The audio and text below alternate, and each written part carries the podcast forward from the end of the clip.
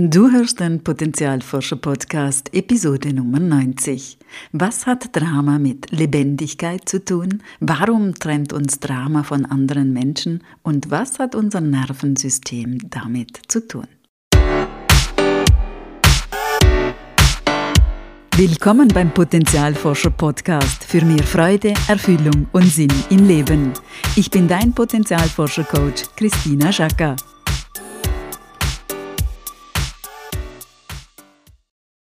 Hallo liebe Potenzialforscherin, hallo lieber Potenzialforscher.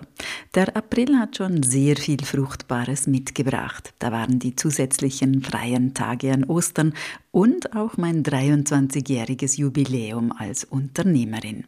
Seit 23 Jahren bin ich als Selbstständige auf dieser unglaublich spannenden Reise, auf der ich nach wie vor so vieles lernen darf. Natürlich gibt es Schwieriges und nicht immer ist diese Reise ein leichter Schönwetterspaziergang. Vieles hat sich in den letzten Jahren auch, hm, sage ich mal, intensiviert. Doch ich könnte mir keinen anderen Weg vorstellen. Es ist ein Geschenk, mit Menschen arbeiten zu dürfen, ihnen in der Tiefe zu begegnen und sie zu begleiten. Dafür bin ich sehr dankbar. In diesem Sinne, Dankeschön für diese wunderbare Reise und auf viele weitere gemeinsame Abenteuer. In dieser Folge geht es um ein besonderes Thema. Seit einigen Wochen beobachte ich ein erhöhtes Maß an, hm, wie soll ich es sagen, Drama im Alltag. Als Coach oder Therapeutin erlebe ich es immer wieder, dass sich gewisse Themen in der Praxis auf eine interessante Art und Weise häufen, so als gäbe es eine bestimmte Zeitqualität für ein bestimmtes Thema, das sich dann für eine Weile sehr prominent zeigt. Und so scheint es, dass sich derzeit das Thema Drama unbedingt zeigen möchte und vielleicht auch gesehen werden möchte. Also schauen wir doch mal gemeinsam hin, wenn du magst. Wie zeigt sich Drama in unserem Alltag? Da wären zum Beispiel die Übertreibungen, theatralische Abgänge, ständige Suche nach Konflikten, Achterbahnfahrten in Beziehungen, Trennungen, um sich gleich wieder zu versöhnen, unwahre Gerüchte, Lästern, ständige Lebenskrisen oder Dauerjammern. Das Wesen des Dramas ist es, abzulenken, abzulenken von echten Gefühlen, dem wahren, verborgenen Schmerz, der da liegt. Drama lenkt gerne am eigentlichen Thema vorbei und gerne zu anderen Menschen hin in Form von Schuldzuweisungen. Drama lebt vom Thema der Schuld und Scham, von Konflikten und allem, was uns voneinander trennt. Drama ist in sich nicht interessiert an Lösungen, an Kooperation oder echter Begegnung, das wäre viel zu gefährlich. Denn Drama ist oder kann eine Form von Überlebensstrategie sein, die uns eben vor dem echten Schmerz, vielleicht sogar traumatischem Schmerz schützt und möglichst weit von ihm entfernt.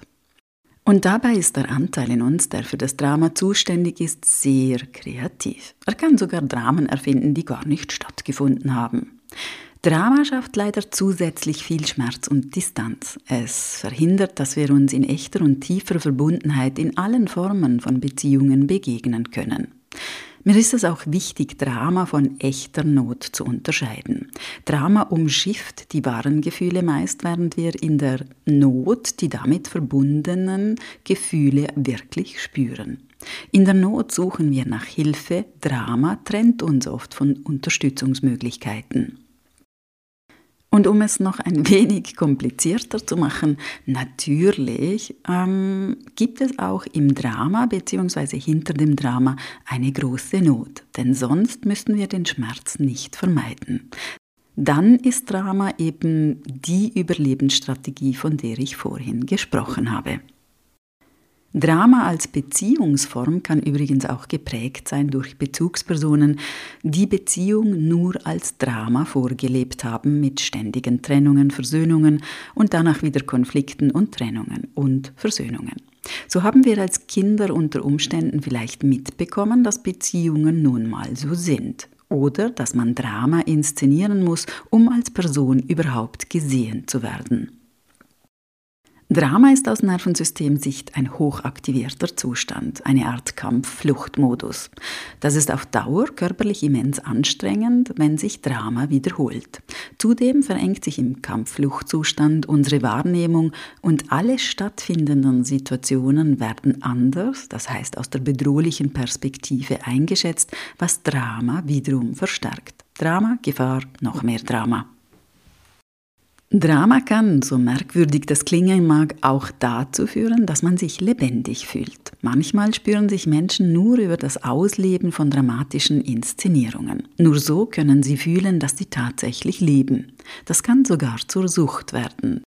Denn im Drama schüttet unser Körper Stresshormone aus wie Adrenalin und Endorphine. Das gibt uns eine Form von Kick, der süchtig machen kann. Einen Kick, der uns Kraft und Lebendigkeit schenkt und danach vermeintliche Ruhe.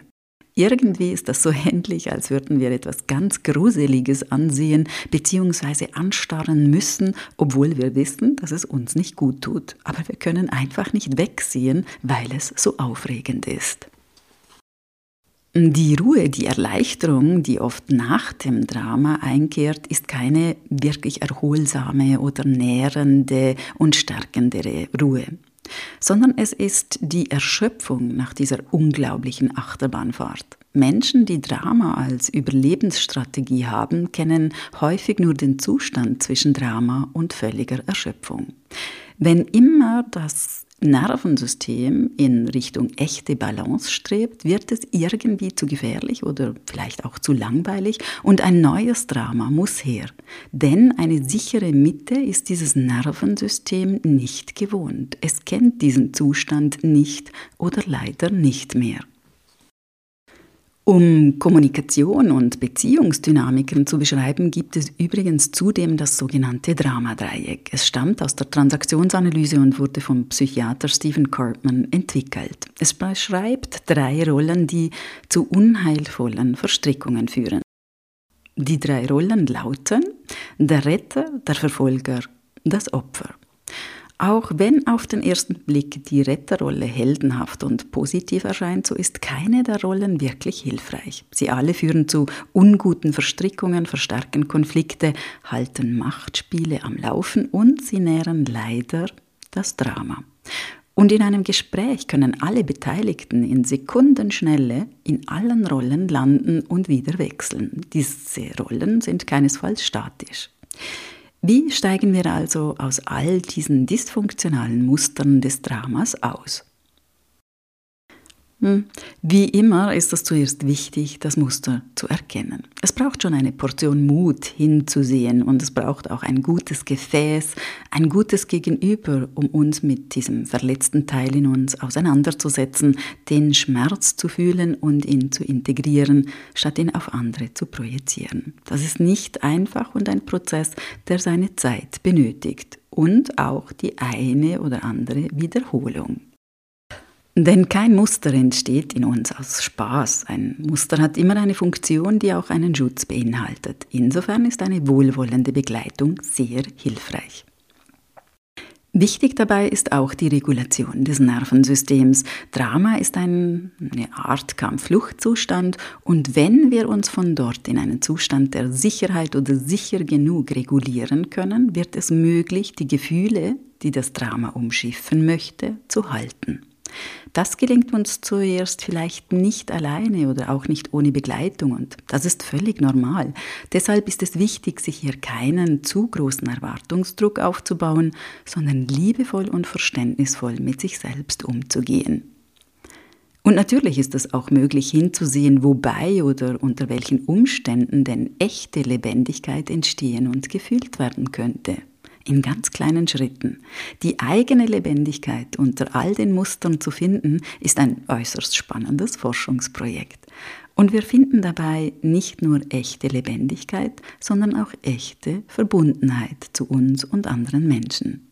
In diesem Sinne hoffe ich, dass du ein paar Inspirationen mitnehmen kannst, wie wir uns alle gemeinsam dem Drama im Alltag wohlwollend zuwenden können. Ich freue mich schon sehr auf deine Rückmeldung zu dieser Folge. Alles Liebe, deine Christina. Und denk daran, wenn wir unser Potenzial in die Welt tragen, dann ist es Magie. Etwas in uns leuchtet besonders hell.